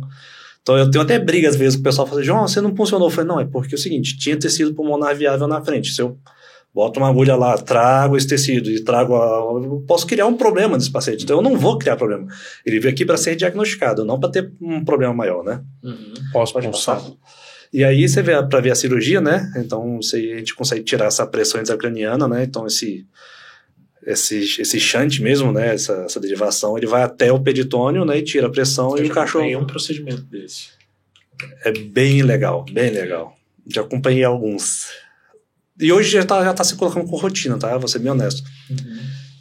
Acaba Pode que esse dreno tem, ainda É. tinha um custo muito alto. E quando eu falei do zoom, é exatamente essa imagem. Essa imagem já tá aí com acho que uns 700%, se eu conseguir olhar, tá mais ou menos 700% de zoom. É. E eu tenho um, um ovo de codorna, mas é um cachorro, um beagles, e isso aqui deve ser desse tamanho, assim, deve ser uma coisa minúscula, né? E parece que para ser neurocirurgião em Brasília tem que ter dois metros de altura, né? Todos eles são, todos eles são. O doutor Renato que participou aqui tem 1,98m de altura, o doutor Richard tem 1,93m, o Sandro As acho que tem mãos 1,80m. É, os caras são, cara, são habilidosos, né? Eu lembro na faculdade, meu professor de técnica, o André Luiz Selmi. O céu. O Selmy. Cara, Teve gente operou- esses dias. A gente operou na faculdade, cara, era um poodle. Você foi pro aluno do Selmy. Toy. Sou da quarta turma do NB. Caramba. E aí a gente operou o joelho de um poodle toy. Nossa. Era, um- era um- uma poodlezinha adulta que pesava um quilo e pouco. Você imagina o que era a patela daquilo. Nossa senhora. Eu não tenho habilidade, por isso que eu trabalho com imagem. Não, e o Selmy também é enorme, né? É. O cara é do meu tamanho. O Selmy, todas as vezes que ele vem por a, os existentes traqueais, eu pego ele no aeroporto. É, isso é uma Tá coisa bem legal também. Ah, ele tá sempre aqui. Então, quando você vai olhando essa imagem, você vai ver que o, tamanho que é, né? Aí as pessoas falam, ah, vai lá e tira, né? Ela tem que lembrar que ela vai ter que acessar, vai ter que deslocar a traqueia, tem nervo vago passando, tem tanta coisa aí acontecendo antes de chegar nessa, nessa, nessa hérnia para esse cachorro. Porém, eu sei que é muito complexo, mas se fosse uma hérnia para o meu cachorro, eu preferia que fosse essa do que uma tórax lombar. Com certeza o prognóstico é muito melhor, né? Porque geralmente essas hérnias cervicais, elas crescem muito rápido, né? Mas não dão uma pancada na medula. E as toraclombares, elas dão uma pancada muito forte na medula e causa hemorragia. Aí você tem uma lesão medular muito maior, né? Então a recuperação é Eu bem sei pior. Eu tenho. É, Destruiu a raiz do ciático. Puta. não, aí dói. Dói. Pode passar. Essa é imagem tridimensional, né? Então eu consigo ver bem essa hérnia ali. Então quando o cirurgião ele olha para essa imagem, ele tem noção de quanto que tem que tirar de conteúdo ali de Ele, dentro, sabe- né? ele consegue precisar muito melhor. Muito Como melhor. eu falei, eu sou formado velho. A gente tinha mielografia, cara. É. Você tinha, eu tenho uma compressão daqui para baixo. Então você tinha E se você não achar- muito grande. É. Às vezes você tinha que abrir três espaços para chegar na hérnia. Porque você tinha o edema e o contraste parava antes, você não conseguia ter essa Sim, definição. hoje em dia com, com a tomografia Não, você é- consegue precisar né? exatamente. Exatamente, um milímetro. Um Claro. milímetro. É, o que É. o pessoal fala, ah, vamos fazer uma mielo, é, uma mielografia. Nossa, É, Nem vejo mais. é, então, mas graças a Deus. Aí Ainda você bem. vai fazer o que o João falou, tipo, para duas, três vértebras pra frente e você E vai, Como é, vai rachar como é que você tudo. faz? É que eu brinco, quando a gente começou com a tomografia, o pessoal pedia mielo, eu fazia a tom pelo preço da mielo, só para não ter que fazer a mielo. Cara, é muito enjoado aquilo. é muito ruim. Eu ficava três horas, três horas e meia com o paciente. Pode O passar, gentileza. voltava, dava uma merda. E essa aí é a nossa ressonância, né? Ela é, ela é de campo aberto, ela, ela é diferente do que a gente está acostumado a fazer em humanos, Uhum. porque a campo aberto é usado em humanos mais para pessoas claustrofóbicas, né? Você não fica dentro daquele tubozão fechado, só que, consequentemente, você perde potência, né? E aumenta tempo de exame, né? Mas facilita o manejo também do, Facilita dos muito. nossos pacientes. Muito. Que tem que ser e, anestesiado, além do manejo, a monitoração. A monitoração do campo fechado é muito complexa. Qualquer coisa eletrônica dentro dessa sala, ela dá interferência na imagem. Então é tudo muito específico. Por exemplo, o equipamento de anestesia ele é todo em alumínio. Ele não pode ter ferro, porque o, né, o, o, o metal ele assuga pelo, pelo ímã, né? É, Essas duas aquele bases pesam 19 toneladas. Né? Então, se, se você chegar com alguma coisa de metálica, puxa mesmo. É assustador. Você pegar uma moeda, você sente ela vibrando na sua mão ali dentro. Então, a gente tem que tomar muito cuidado. Então, o cobre, o zinco, o, o cobre, o alumínio e o ouro é uma coisa que não, não puxa, né? Então, O alumínio é mais barato. é o mais barato. e o cobre? O cobre tá caro. O aço inox também não, né? Nem a gente brinca. Se você soubesse se a panela sua for ruim em casa, você bota o imã. Se o imã grudar na panela de inox, não presta, porque não é inox. Né? Então a gente usa muito. Então nessas paredes tem muito alumínio e muito cobre.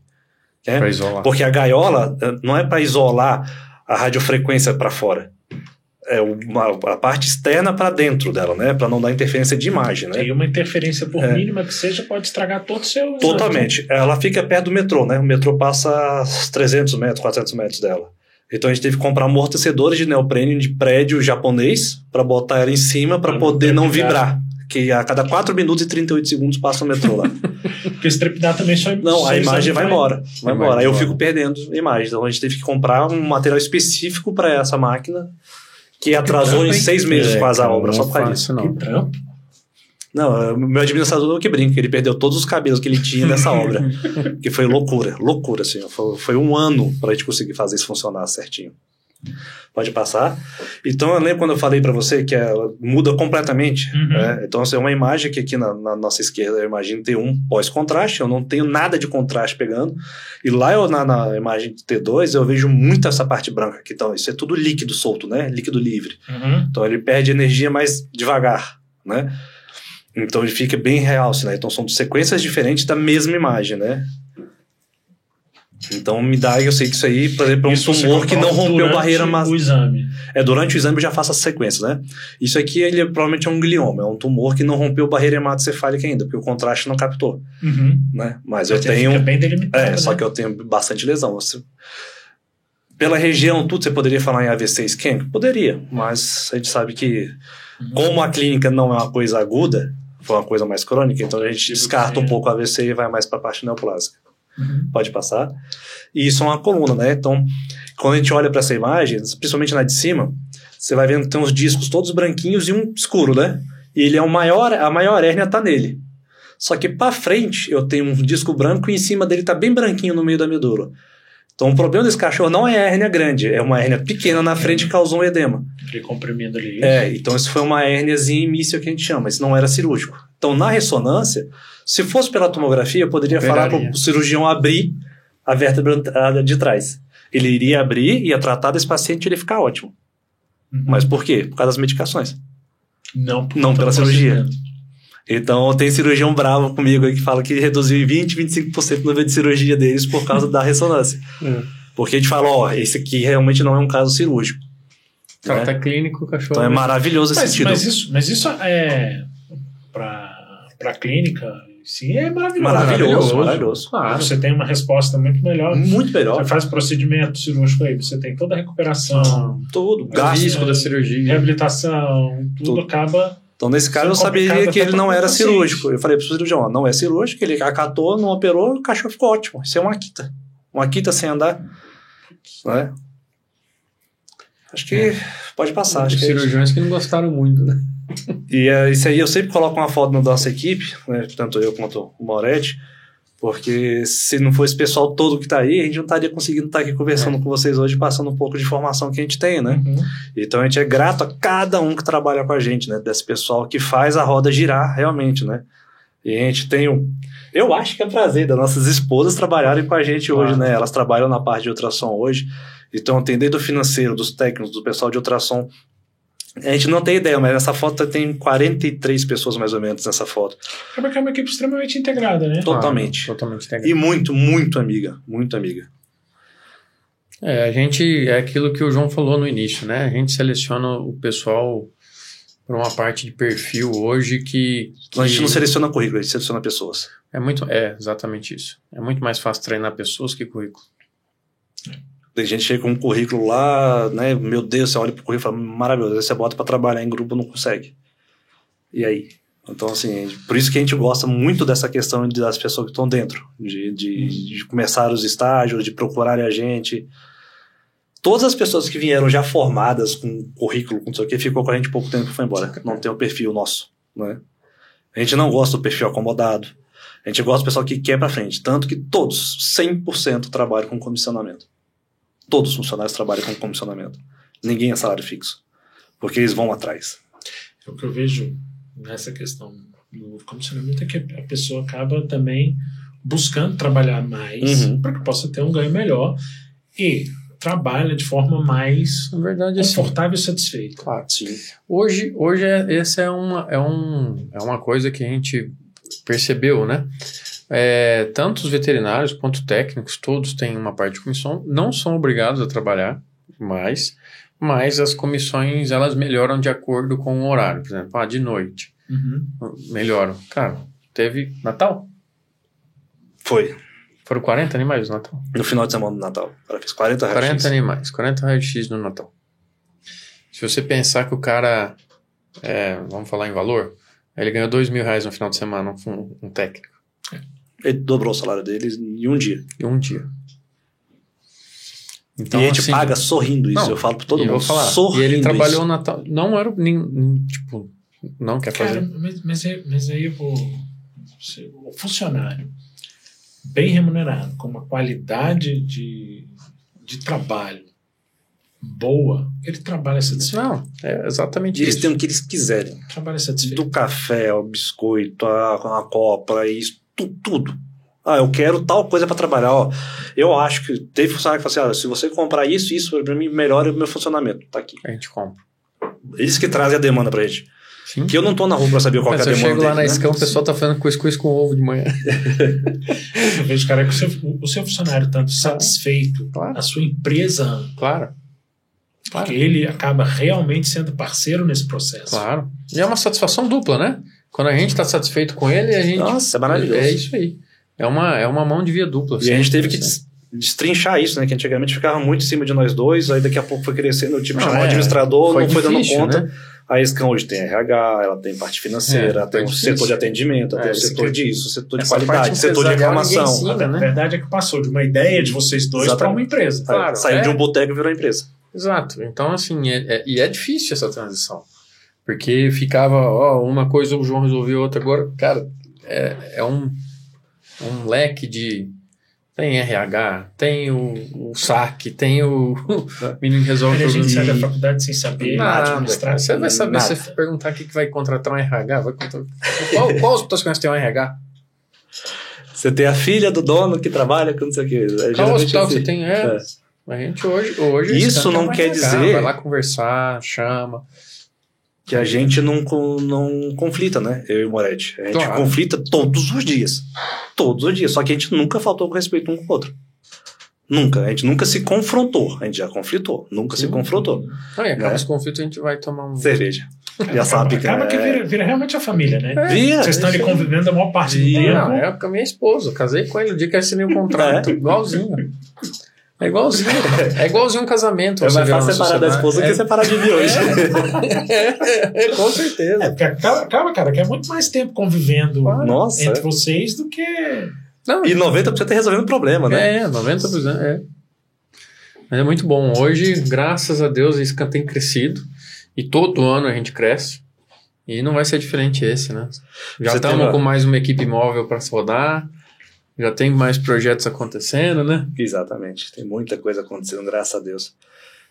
E tem, assim, eu tenho o prazer de trabalhar com pessoas que. a gente- Tem dois aí que eu sou amigo, um amigo há 32 anos, eu trabalho comigo hoje. Isso é bom. O administrador é meu amigo há 18 anos. Isso é bom. Aí tem o outro veterinário que formou, entrou comigo e formou comigo na faculdade. O cara tinha largado a veterinária, tinha largado. Eu falei, cara, eu quero que você trabalhe comigo. Eu não sei o que que é tomografia. Eu falei, eu também não sabia. Vem. E hoje o cara lá da ressonância magnética excelentemente bem. Isso é bom, cara. Não é. Entendeu? Isso é bom. Ah. Só ter vontade. É o que todo mundo fala, né? Os meninos aí, é igual o João, o João falou ali, Equipe uma imagem. marketing. Equipe É. de marketing a gente tem hoje. É, tem que. É, equipe de marketing. O João tava mostrando uma imagem e falou anatomia. Hoje, cara, você chama um menino desse aí que tá recém-formado e põe uma, um, um raio-x de uma tibia e de um fêmur, a maioria não sabe que diferenciar quem que é. Quem que é o fêmur. Então, na, na nossa época, era quase impossível. Se você fizesse um negócio desse aí, você tava morto. É. Precisa muito. Outro dia eu vi um anúncio no Instagram rolando para veterinário formado. o curso era para ensinar parâmetro clínico, pegar veia. Falei, Não. Isso é o básico. É, cara. Básico do básico do básico. A Mas gente. eu vi, cara. Não, mas e é isso. É, a tendência é cada vez mais, com mais faculdades querendo agilizar o processo, a meninada querendo sair mais rápido pro negócio. Cara, o tempo, o tempo ele é essencial na nossa vida. Seja desde o começo da formação, tem que esperar ele passar. Não tem como atropelar ele, a experiência, o, o, o dia a dia te faz sólido no que você for decidir fazer, né? E, e se não esperar passar, não, não tem como. É, Tem nossos contatos aí também para quem precisar. Isso aí. é, acho que é isso. Agradecer também o convite, Obrigado. viu, André? É, eu por favor. agradeço vocês, foi bastante esclarecedor. né? Acho que a gente Sim. conseguiu trazer aí um, Uma ideia legal. Bem, bem interessante até da própria, não só da empresa, mas também da área Uhum. Sim. em si, né? Das questões ressonância, tomografia, raio-x. É, agradecer realmente a presença de vocês, né? Uhum.